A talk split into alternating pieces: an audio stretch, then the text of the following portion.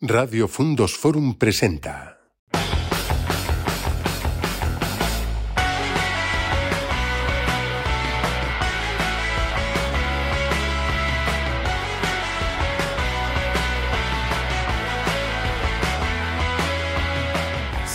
Bienvenidos a un nuevo programa del empresario NES. Aquí estoy, David Abril, con la suerte de contar con Chuspi. ¿Qué tal? ¿Cómo estás? David? Muy bien, Chuspi. ¿Todo bien? Un día más aquí. Un día más aguantando el tipo. A aprender un poquitín de los empresarios y jóvenes empresarios.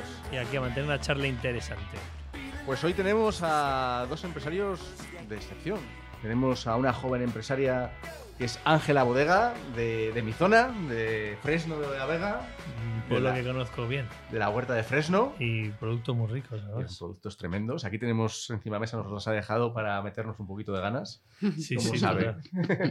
Ah, Y tenemos también con nosotros a José, Pepe, si me permites. Pepe es Pepe. Pepe Martínez, de Grupo Martínez Villerzo.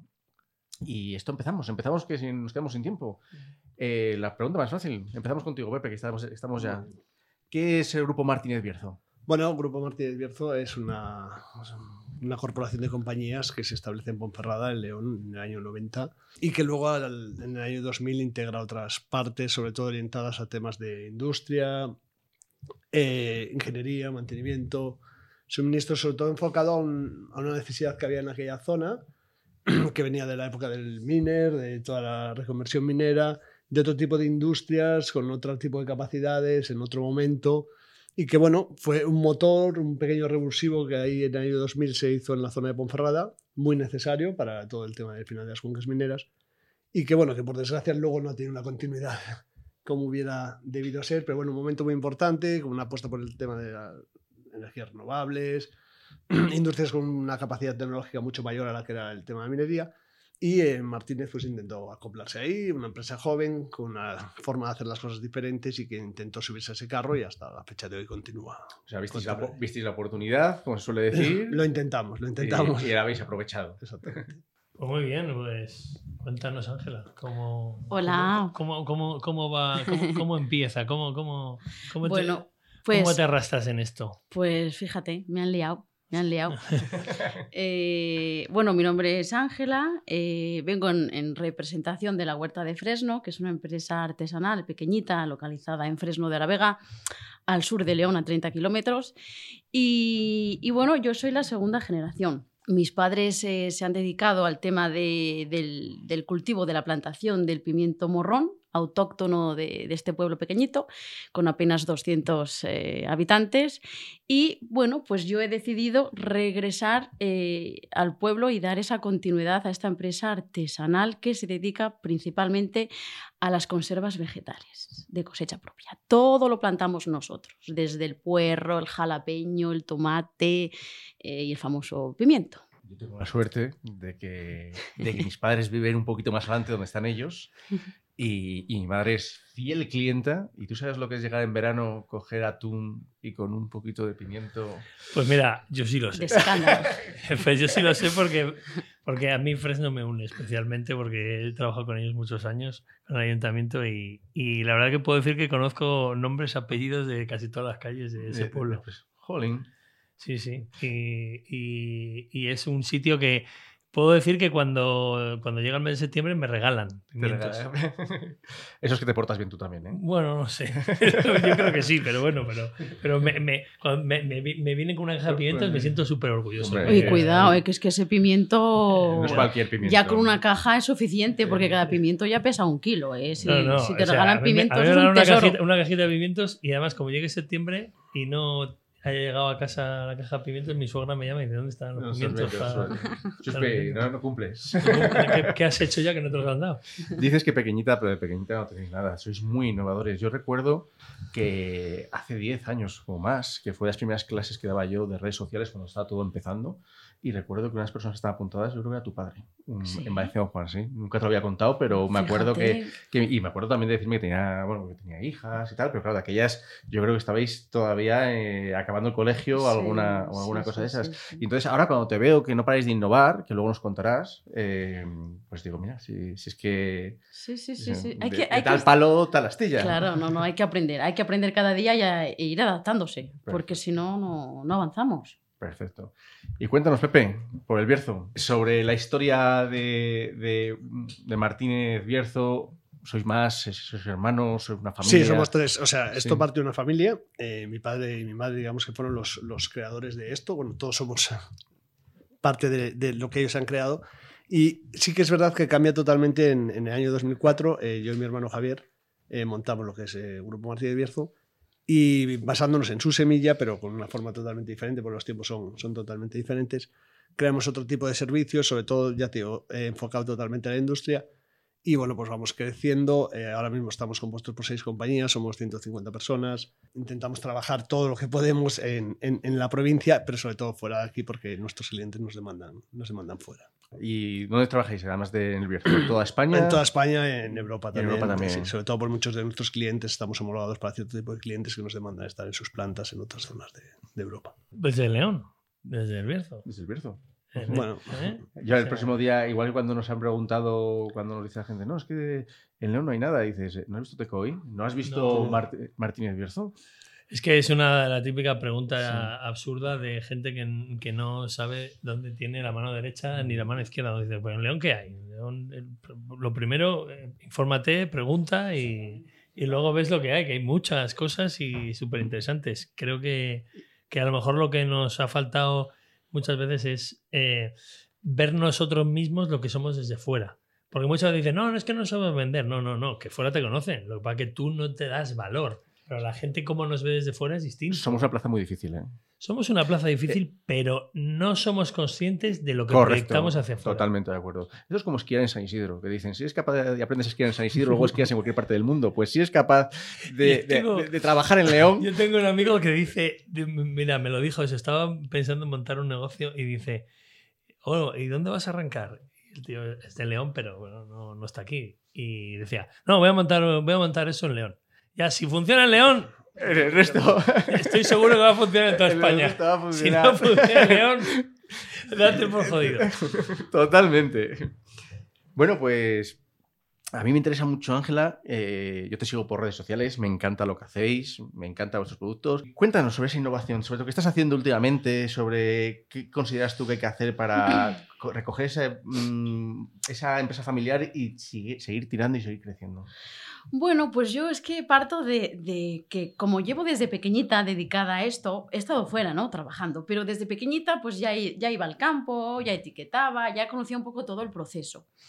Y como lo mamas, mamas diariamente, pues al final dices, joder, eh, ¿qué, qué- tengo para enseñar si esto es A, B y C? Plantar un pimiento, recogerlo, recolectarlo, asarlo. ¿Quién no sabe el proceso? Pero es que te das cuenta que mucha gente desconoce cómo se planta un pimiento. Totalmente. Y gente de León también. Y yo, bueno, pues vamos a hacer algo para acercar eh, este mundo tan bonito a las personas. Entonces, hace como tres meses he creado un grupo gourmet que se llama Red Pepper Club.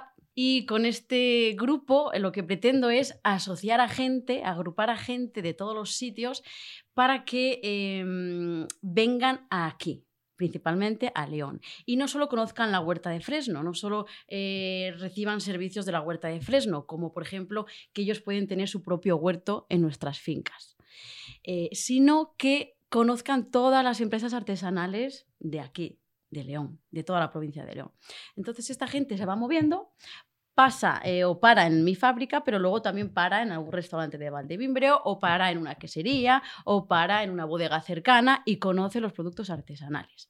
O sea que no, no solo pretendo dar a conocer mi marca o lo que yo hago, sino que eh, eh, pues dar eh, publicidad o dar visibilidad a empresas como la mía, que lo necesitamos, empresas pequeñas que no tenemos grandes recursos o grandes medios para llegar a, pues, pues así de esta manera mm, creamos sinergias y nos ayudamos unos a otros. ¿Qué os parece? Pues Pues me, estaba, me estaba pensando ahora en comerme un pimiento, luego parar a tomar un vino Maldivimbre y un poco de queso, una quesería. Y, Oye, me está- po- que nos pongan ¿Qué, 10 qué suerte ángelas. tenemos en León, que nos pongan 10 ángelas y tenemos la, ya te digo. la provincia. Pero tú cuando empiezas a currar, eh, con el- ahí que ya te pones a saco ahí a coger los mandos de, de la empresa, ¿tú, tú te marcas algún objetivo que, que digas, que tú te plantes con tus padres y digas, no, no, yo quiero...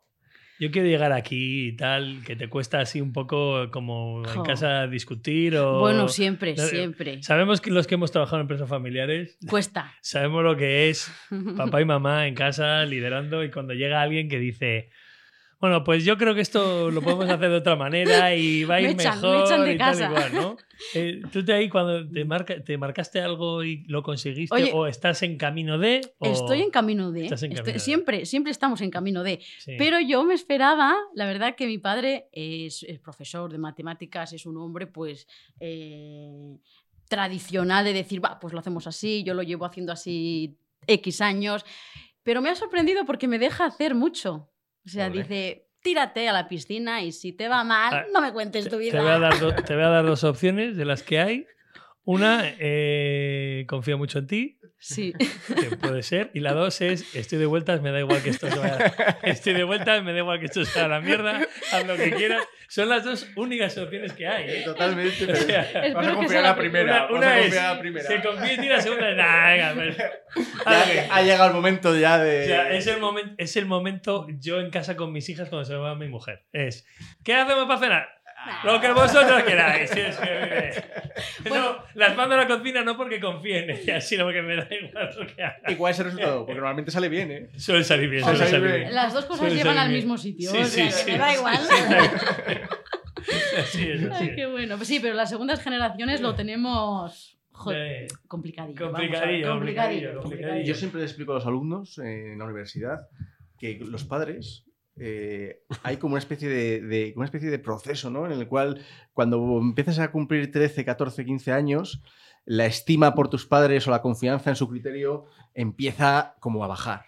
Y luego cuando cumples, ya llegas a los 23, 24, 25, 30, es cuando te das cuenta qué razón tienen. Y vuelve a subir, ¿no? Ahí hay una especie de valle que tenemos Sí, que pasar todos. Es una curva de, de que cuando tú entras a trabajar dicen, hostia, vamos Hostia. a ver este que hace. Vamos a, vamos a, que se cree que... vamos a mirar aquí. que- eh, pero claro, es como lo que decía uno, dice, a, a un, no, no puedes motivar a un inútil. Porque te destroza la empresa. Entonces tu padre ahí está con el termómetro de la inutilidad, el nivel de inutilidad que trae este chaval de, de la calle. Pero claro, no le puedo decir a todo que no porque se me desmotiva, pero tampoco le puedo motivar mucho porque me destroza esto. Tiene que ser un papel difícil, Entonces, ¿eh? es un papel ah, eh, muy difícil. Por eso yo siempre digo a, a mis hijas, dedicaros a otra cosa. Bueno, eres sincero. pero, pero, pero como dice mi mujer, dice, van a hacer lo que ellas quieran. no Sí, totalmente. decidas. Tal cual. Tiene el gen chuspi y Sí, no va a tener problema. No sabemos, no sabemos. no sabemos. Así que nada, Pepe, cuéntanos tú si ha habido alguna disputa allí. eh, Buah, sí, Familiar, ¿no? hay, hay disputas en todos lados. Yo Sí, creo que es parte de la evolución, ¿no? Y Pero- lo que decías tú de padres e hijos, au- aunque no sea la misma empresa o la misma, el mismo momento de decisión, yo creo que todos, yo ahora lo veo por mis sobrinos, que todavía son muy pequeños, pero digo, madre mía, Sí, sí, se nota. todo este talento... Se nota, se nota. Eh, qué es que es, el, es ese talento que, que- que la fuerza que trae la gente joven, ¿no? Que, que- traíamos y, que, y que querías, eh, esto lo voy a cambiar, esto lo voy a innovar, esto hay que hacerlo así, esto hay que cambiar. Ya empiezas con, cambiamos el logo, hacemos una web, hacemos no sé Es verdad que todo va cambiando. Y cosas que tú piensas que nunca vas a pensar o que nunca vas a decir, al final las Totalmente. acabas diciendo y te acabas viendo reflejado en la persona que creías que tú nunca Pues vas a eso, ser. pues eso, pues es eso Y es un punto crítico cuando dices, acabo de hablar Sí. como mi padre. Sí, to- totalmente, totalmente. Es. Sí, bueno, yo, yo tengo la desgracia que mi padre falta y, y sí que eh, todavía me veo más.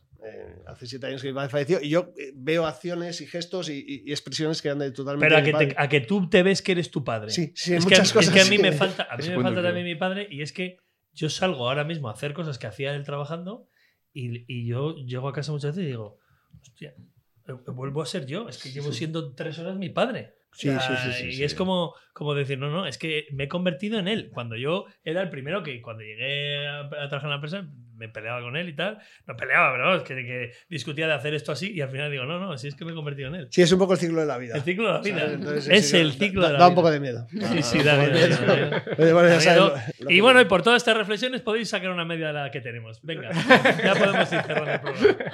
Hacemos una pequeña pausa, Chuspi. Vamos a escuchar a nuestra compañera Laura de Aprender a Emprender. Pues sí, es muy interesante lo que nos dice siempre. Laurita, Tenemos que conseguir que venga un día a estar aquí con nosotros en la mesa. Laurita, tienes que venir, ¿vale? Venga. Vamos, escuchamos.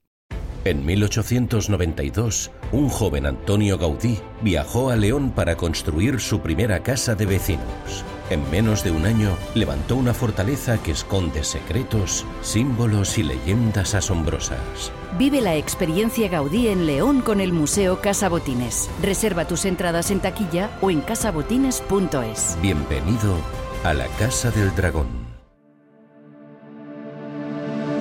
Hola, hola. Hoy vamos a hablar en nuestras píldoras Aprende a emprender de la ley Crea y Crece.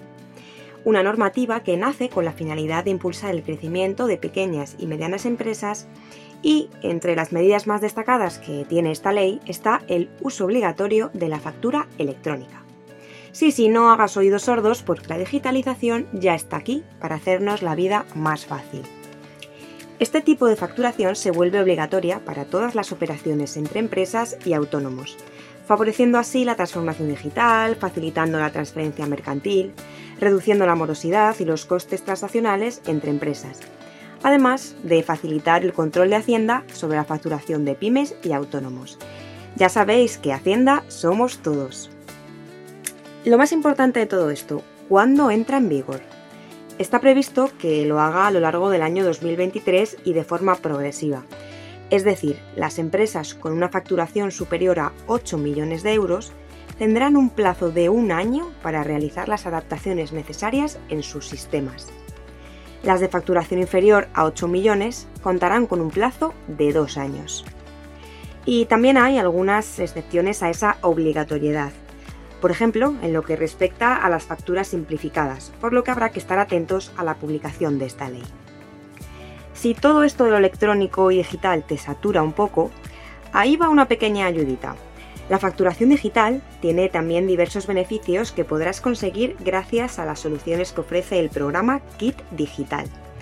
Una ayuda máxima de 2.000 euros para la digitalización de la facturación en pymes y que está dividida en tres segmentos en función del número de empleados. Como siempre, si quieres conocer más detalles o asesoramiento, sabes dónde tienes que venir, ¿no? Pues sí, a vernos a la Federación Leonesa de Empresarios. Hasta la próxima. El Monte de Piedad de siempre ahora es Montecredit, la entidad de crédito social impulsada por Fundos. Tráenos tu joya. Un experto gemólogo la tasará y obtendrás el dinero al instante. Tienes 12 meses para recuperarla, renovar el crédito o subastarla y obtener la diferencia. Montecredit, en León, ahora en Avenida Padre Isla 8 y en montecredit.es. Monte, Monte Pues ya estamos de vuelta. Interesante, ¿eh? La de hoy ha sido muy buena. Laura siempre nos está con estos conceptos financieros y económicos que nos ayudan un poquitín a abrir un poco la mente. Seguimos aquí con Ángela y con Pepe, qué buena compañía. Pepe, yo tengo una pregunta, padre. Eh, tendemos mucho, o creo que tendemos, corrígeme que a lo mejor tú no, pero tendemos mucho a lo que decía antes Chuspi, ¿no? Que aquí en León a veces pues nos, nos- no, no nos creemos lo que somos, ¿vale? En toda la provincia, vamos. Tú que estás en Europa, que has salido de Europa, que te enfrentas a competencia de toda Europa, cuéntanos un poco, ¿cómo te has sentido? ¿Cómo lo has visto? A ver, yo creo que tenemos los dos extremos. No nos creemos lo que somos o a veces no nos creemos lo que no somos. Entonces, quiero decir, eh, mm, fuera nadie ata los perros con longanizas, como se solía decir, y la cosa está muy difícil. A nivel competitivo, no somos una zona especialmente competitiva, así que tenemos algunos hándicaps que tenemos que, que poder superar, pero tampoco somos lo último. Hay muchas zonas con muchos problemas como nosotros. ¿Sabes? Como decía Chuspi antes, ¿qué es que, que hay en León? Bueno, y que hay en muchos sitios. Tú bajas Claro, a Sevilla sí, en coche sí, y sí, que, sí, que- sí. que hay en Mérida, coño, ¿sabes? Sí, o sí, sea, sí, sí, sí, es sí. dato romano, pero nada más. Totalmente. Entonces, eh, Que nos escuchan los méritos. Sí, pero los de aquí parece que miramos más al, al vecino. totalmente, el jardín del vecino de siempre allí. está más verde que el tuyo. Totalmente de acuerdo. Entonces, te quiero decir, a ver, tenemos mucho, eh, tenemos mucho que ofrecer, pero también tenemos que saber cuál es nuestro punto, hasta dónde podemos llegar, con qué podemos competir. ¿Sabes? Por ejemplo, Ponferrada, que puedo hablar más de Ponferrada que León porque vivo allí, Sí. eh, tiene ciertas carencias y ciertos riesgos que, que- que tienen que ser solventados. Hablábamos de que cuando nosotros iniciamos era aquella reindustrialización después de la época del carbón, pero que todo aquello se quedó un poco en nada y que ahora mismo pues, volvemos a estar atravesando una situación, ¿sabes? Ya hemos viviendo como una serie de acontecimientos históricos sí. eh, trascendentales, pero uno detrás de otro. ¿sabes? No hemos salido de la del 2008, eh, nos viene la del COVID, nunca vivimos en una situación normal. Entonces, no sé hasta qué punto estamos haciendo daño a, a una estructura que, que ya estaba creada y cómo vamos a poder mm, restablecerla. No sé cuál es el daño que tiene el sistema económico ahora mismo y cómo se va a poder curar. Sí que me parece que llevamos una temporada en una especie de fiesta que en algún momento va a acabarse. Cuando esto se acabe, apaguen la música, enciendan la luz, alguien va a tener que pagar la factura de esta fiesta. Totalmente, totalmente. Y tengo miedo que llegue ese momento. Bueno, sí y no. Yo te diría que eh, vuestra naturaleza os, os precede. Es decir, eh, la, la gente del Bierzo, los empresarios que nosotros conocemos del Bierzo, que también está en AGE, sois una gente luchadora y capaz de tirar, empezando por el Gran Prada de hace, de hace tantísimos años y que sigue ahí. A- siguiendo, por ejemplo, en AGE teníamos a, mm, a Alberto de Sí, Cherí. Teatriz, Sí, buen amigo. Es- o sea, han montado un tiendón de ropa que seguramente sea de los mejores de toda Castilla y León, en plena Ponferrada, estando como, como, como- todas las ciudades estamos muy parecidas, también León se nota, etcétera, etcétera. De hecho, es una cosa muy curiosa que, lo decía antes, lo decía antes Ángela, ¿no? Tú vas a, vas a Gijón y yo tengo familia asturiana, voy a Gijón y siempre digo, joder, qué bien está Gijón y León. Y, y luego viene el de Gijón eh, y te dice, lo- y te dice lo mismo, pasa ¿sabes? siempre. Y pasa siempre, ¿no?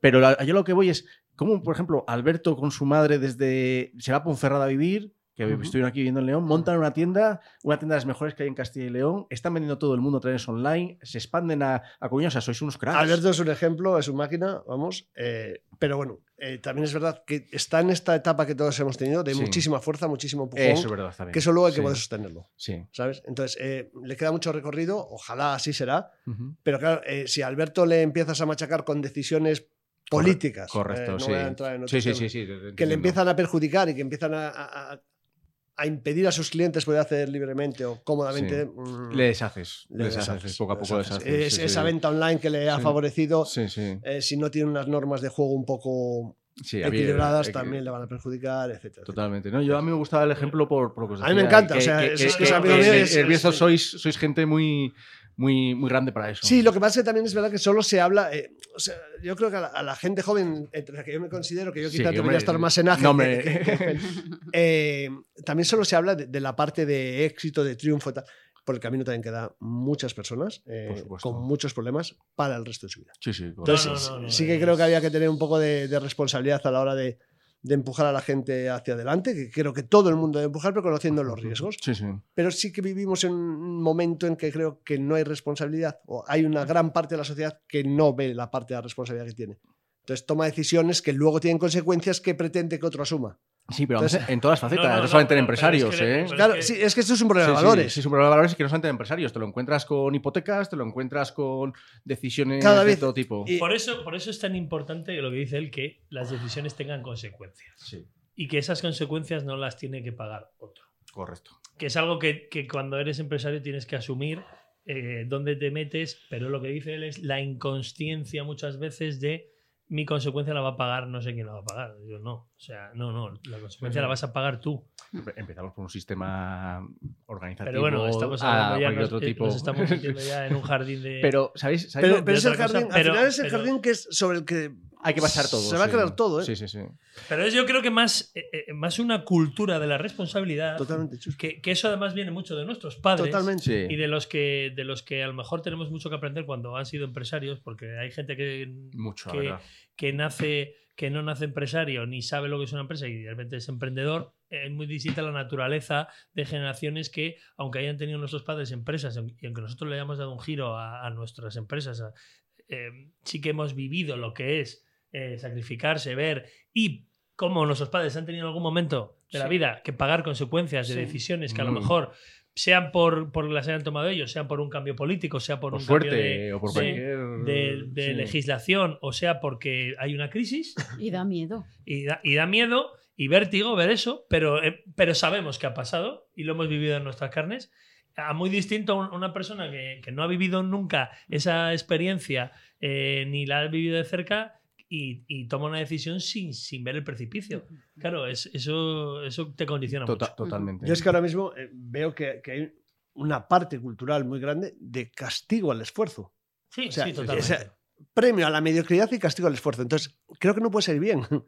Es como que estoy en un entorno en que tengo que estar, tengo que seguir adelante, seguiré, ¿Sabes? pero no puede ser bien. ¿Sabes lo que yo veo, Pepe? Y, y- y lo hablo con mucha gente. Me- yo soy profesor de universidad, Ujú. Asociado desde hace 12, 13 años casi. Además, me he sentido también como los profesores. Igual, Decíamos antes los padres, me he sentido como los profesores. Eh, Aquella generación eh, antiguamente era mucho mejor, la gente que venía antes era mucho mejor. Yo eso lo escuché en instituto, en el colegio, me lo dijeron 20.000 veces en la universidad y ahora lo estoy diciendo yo. Pero es que es verdad. Es decir, yo soy un profesor, vamos a decir, eh, fácil, por decirlo de alguna manera, porque yo lo que quiero es que la gente aprenda. Fácil, ¿no? Fácil, Eras, fácil. eras duro de pelar. Ah, ¿eh? fui- fui- a- Ah. ah, te di clase, es verdad que te di clase a ti. Sí, sí, sí, Pero fue sí. duro. Que, o sea, me serán fáciles, hombre. no me acordaba que te había dado clase a ti, es verdad, Ángela. sí, sí, sí, sí. Bueno, pues fácil. Y cuando, yo, cuando la generación de Ángela, a lo mejor aprobaban en mi clase un 95%.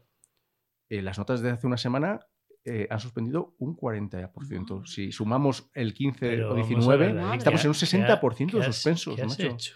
¿Qué has hecho? Eso Te dejé poner el examen a ti, Chuspi, ¿te acuerdas? Aquella Yo, noche, yo te voy a decir que yo, cuando estaba Burgui, eh, compañero. eh, yo estaba encantado. Lo sé, pero tú te llevas muy bien con todos. Sí, sí, no, Sí. encantado, encantado. Pues si sumo los suspensos Madre y los no presentados, tengo un 40% aprobados en la clase.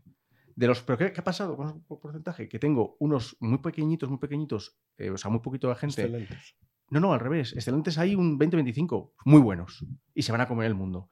Pero creo que pasa con el 75% restante de la gente. Que piensan queda. que el 25% tiene que mantener. Exactamente, ese es el problema. Eso ese puede ser el, puede ser el problema. ¿Y sabéis una de las soluciones para mí a todo este problema? Que, que yo lo estoy viendo por la inmediatez que hay hoy en día. Antes, pues, oye, hablamos de- siempre de redes sociales, hablamos de siempre de un sistema, una manera de vivir que nos hace que todo lo que hagamos inmediato y ya la financiación, decisiones que al final acaban jodiendo una economía familiar o cosas así, ¿no? Pero hay una cosa que a mí me gusta y yo lo veo, por ejemplo, en Ángela, que es la persistencia. O sea, la gente no se da cuenta que hay veces que para conseguir las cosas hay que persistir durante bastante tiempo. Y ahí es yo donde he visto, por ejemplo, a Ángela sacar este proyecto que nos contaba antes y, y verla insistir, insistir, insistir. Y oye, cada vez que ves que va un poquito mejor. Y además es que suele ser, suele ser exponencial, no incremental. O sea, suele llegar un momento en el que, en el que parece que no sale nada, pero de repente flash. Sí. Por, por A, por B o por C. Y durante mucho tiempo no sale nada, y durante claro. mucho- claro, Es que eso, eso Y pasa, que durante mucho tiempo no mm. pasa nada, y, pero que tú estás trabajando y que no ves el resultado. Y ese es el problema, que es muy difícil y- y- aguantar. Y, el- y la, la cultura que ahora mismo vienen con estas generaciones, que yo entiendo que yo considero que, que la responsabilidad es de los padres, ¿no? O de, o de- o de los que tienen, tienen la responsabilidad de educar. Es eh, la inmediatez. Es yo quiero esto ya. No voy a esperar. No voy a trabajar, ah, no. o sea, que tengo que estar trabajando un año sin cobrar para que mi empresa funcione. Ah, no, no me interesa. O sea, Correcto. no me interesa. Y, y sobre todo, eh, la, la falta que hay ahora mismo, y yo es, es, es una, una sensación que tengo, y sobre todo me quedé muy frío cuando fui a la universidad que me invitaron a, a hablar con, con- con unos alumnos y a dar una charla bueno, del emprendimiento y tal, que preguntabas en una clase de quinto, quinto año de quinto año de carrera, o sea, no cuarto año, Sí, sí, sí, cuarto, cuarto, ¿no? Que quinto, luego sí, ya dependiendo, pasaban sí, a- eso es, a- máster. El cuarto año acababan, en teoría tú acabas ahí ya, y, y preguntabas, ¿cuántos quieren emprender? No levantó la mano nadie. Nadie. ¿Cuántos quieren trabajar? No levantó la mano nadie. ¿Y cuántos quieren seguir estudiando y levantar la mano? Todos. Sí, sí. Pero O sea, ninguno en León, todos querían Y, marchar y fuera. le digo yo, o sea, bien. seguir, Además- vivi- además- seguir viviendo de la sopa Sí, sí, sí, sí. O sea, yo creo que ahí hay alguien no está haciendo bien su trabajo, sean los padres, sean, no sé, alguien, ¿no? Si preguntas cuántos queréis ser TikTokers, Sí, ¿no? levanta la mano todo. Bueno, es que Madre mía. Y sin saber lo que es un TikToker, porque luego Claro, cuando es- trabajas con un TikToker o cuando trabajas con un YouTuber, ves el trabajo que hay detrás y... Porque solo has vendido los cinco que triunfan. Exactamente. Explícale los 99.995 que se ¿no? arruinan. Y- que se arruinen, o, o los que sacan para Sí. estar, ¿no? Para estar Y- seis y- meses. Y, y- y- y- Y- y aguantan el tipo y, y- y sabes que tienen que aguantar, si- pero si no. Pero tampoco se dan cuenta de lo que trabajan. Porque al final ven, o sea, a nosotros que nos toca Los trabajar por trabajo con gente de este tipo, ves lo que ves al final, que el tío está con... Sí, el producto. Ves el Claro. producto, pero Sí, no, sí, ves, sí, no sí. ves el proceso que hablábamos antes Sí, y el esfuerzo que lleva editar vídeo, preparar los programas, etcétera, etcétera. Creatividad, que tienen que estar es- en la eh, tendencia de todo. es. Bueno, claro, tiene su... Preparar la estrategia, seguir, hacerlo todo con un sentido, sí, sí, eso es verdad. Y hay que formarse para hacer eso. Que la gente Hay piensa que- que por subir cuatro vídeos ya está esto montado. Pues a mí sí que me- tengo una pregunta que Chuspi me deja hacerla porque le tengo aburrido La, al pobre. la preguntina. la preguntina y, que, y, que, y que yo la disfruto de verdad, porque yo creo que es lo que, la que consigue sacar un poquitín eh, aquello que lleváis eh, dentro por vuestra experiencia, vuestro conocimiento y que nos permite aprender a los demás. ¿no? Empezamos con Pepe. Pepe, ¿qué le dirías a, a Pepín que de hace 15 años? Buah, no sé.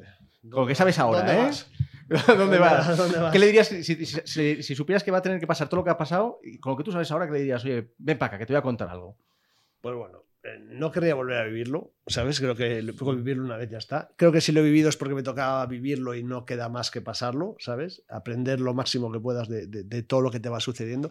Yo he tenido la suerte de criarme siempre eh, profesionalmente rodeado de gente mucho más mayor que yo, que, que fue una fortuna tremenda porque aprendí muchísimas cosas que hacer y también muchísimas otras que no hacer, ¿sabes? De, de- de- de formas y, de, de ver la, la vida y de ver el mundo de la empresa. Eh, le diría que ponga todo el empeño posible, le diría que esto es muy parecido a un ring de boxeo, que mm, cada día que suba, cada día que empiece, que esté dispuesto a darlo todo. El primer día que no esté dispuesto a darlo todo, que no suba, que no suba a pelear, porque otro que va a subir sí va a estar dispuesto a hacerlo, entonces le va a ganar. Entonces es mejor que cuando llegue el momento en que no, que no quiera pelearlo del todo, pues se baje. Que también tiene que llegar un momento que suceda eso, no puedes permanecer ahí perpetuamente siendo una rémora para la compañía, lo primero, y para, y para ti mismo, porque llega un punto que ya no te engancha. Que lo hagas con mucha ilusión, que lo hagas siempre de forma diferente y que lo hagas con valores. O sea, al final creo que eh, eh, la, receta del éxito, o lo más parecido a la receta del éxito, es el elemento diferenciador. ¿Sabes? Hace eh, 50 años era un elemento diferenciador de una carrera, era algo que muy poquita gente tenía y que le daba una visión diferente. Hace 30 era tener un idioma. Y hoy quizás sea algo mucho más sencillo que todo aquello, que es tener unos mínimos valores, un mínimo de sentido común, un mínimo de coherencia, un mínimo de responsabilidad. Y eso creo que a la larga eh, tiene recompensa. Creo que a corto plazo puedes parecer el tonto del pueblo, porque hoy, hoy, hoy la gente que se, que, se, que se esfuerza, pues bueno, no entiende muy bien por qué lo hace viendo, eh, Viendo lo que hay. viendo que hay en torno. Pero creo que a la larga va a tener, va a tener su, su recompensa. Entonces le diría que no se desanime y que continúe adelante, pero claro, cuando te lo dices a ti mismo, dices, "Uf, tú eres tonto, chaval. No te queda otro que motivarte así y continuar. Automotivarte. Pero bueno, Pero creo, que se- creo que es la solución. Me ha molado el símil del boxeo, ¿eh? Sí, Me ha molado el eh, por desgracia es así. Es así. Ángela, Mira, yo cojo tu consejo, ¿ves? Bueno, vale, nuestra sí, Ángela, pero tampoco te fíes mucho. ¿eh? Pero era, era el objetivo del programa. ¿eh? O sea, Tampoco me mola porque parece que tenemos una diferencia de edad que tampoco. no, ¿eh? no, no, No, pero, no, no, no. Pero, pero bueno, para los que no están viendo el vídeo, para los que no están bien, eh, o sea, vamos a ver. David ha sido profesora de Ángela. Ya no puedo. David. pero yo empecé muy joven, ¿eh? Ya, ya, ya, da igual, David, da igual. Ay, bueno, yo, me toca. Pues, eh, a ver. Que, mm, vamos, yo he empezado en el mundo empresarial hace dos años, tampoco lleva mucho tiempo. Eh, pero bueno, sí, sí he sido siempre desde niña bastante proactiva, muy, muy energética, con ganas de hacer cosas, de meterme en follones y bla, bla, bla. Un poco, eh, pues eso, desde casa lo he visto siempre y bueno, me ha gustado. Entonces, pues yo lo que veo que es que no es nada fácil, no es nada fácil. Desde fuera es, ay, qué bonito, ay, qué bien te lo estás pasando, eh, te gusta mucho lo que haces, pero ¿cuándo tienes vacaciones? Yo, bueno, yo las vacaciones las puedo tener cuando quiera, ¿no? Pero muchas veces, pues, oye... eh, Eso es lo que decimos cuando eres empresario. No, yo las vacaciones Cuando tengo. Y, y la realidad es, yo No vacaciones cuando, cuando puedes escaparte. Claro, pero ese, desde, desde mi lado, pues eso, más jóvenes, eh, pues que cuesta mucho, cuesta mucho, todo lleva su esfuerzo. Todo lleva su esfuerzo y hay que perseverar y ser constante con las cosas. Perfecto. Y ya está. Pues sigue demostrándolo que te estamos viendo por redes sociales como estás siendo perseverante. Y, Claro, claro. y, y ahora que me acuerdo que he sido tu profesor, aunque fuera malo, que sepas que, que es un orgullo, ¿eh? No, ha Gracias, dicho David. que eras durete, que eras exigente. David. No estaba en mi Bueno, clase. Sí, No, sí, no estaba en sí. clase, no, seguro. yo Se también te digo aprendía que mucho. No, no me lo creo. Ya, Sí. Chuspi me conoce bien Hostia, y este durete. No. No me lo creo, no me lo creo. que oye, me alegro un montón porque eh, estás, oye, como profesor tuyo, antiguo profesor tuyo, pues esa perseverancia yo creo que es un ejemplo. Y todos que te seguimos en redes sociales, y animo a que la gente te siga en redes sociales, ve esa perseverancia que yo creo que va a acabar muy bien. Y confiesa, confiesa que no era tan duro, hombre, que si no Chuspi voy a perder, voy a Que perder no, mi, estatus que- de... Que yo me lo creo, que a veces cojas un papel de profesor duro, me Ah, lo que puedo sí, llegar a creer. du- du- durante 30 segundos. Durante 30 segundos. Era- éramos buena clase, buenos alumnos, Ah, ¿verdad? Aquel, aquel año. Nos ¿Cuán- portábamos bien. ¿Cuánto sacaste de nota? Pues un ocho y pico. Ah, ¿ves? Una, ¿Viste? una- una- una crack. Una, una crack. Eh, muy bien, Una- crack la tía. Pues oye, nos despedimos hoy y quiero hacer una reflexión y me quedo con, bueno, me quedo con todo lo que han dicho. Ángela, su perseverancia, pero me ha encantado lo de Pepe, lo del, lo del subir al ring. Que si vas a subir al ring todos los días que hay, a todos los empresarios que nos toca subir al ring, se sube con ganas. ¿Eh, Pepe? Sí, no queda Sí, otra. Porque para, para recibir una paliza quédate abajo. Claro, ya te bajo mejor y mira desde, desde Si la fuera. recibes, que hayas intentado darla tú también. Pues muchísimas gracias, Ángela. Muchísimas gracias, Gracias. Pepe. Muchas gracias. Gracias por venir. chicos. Nos vemos en el próximo.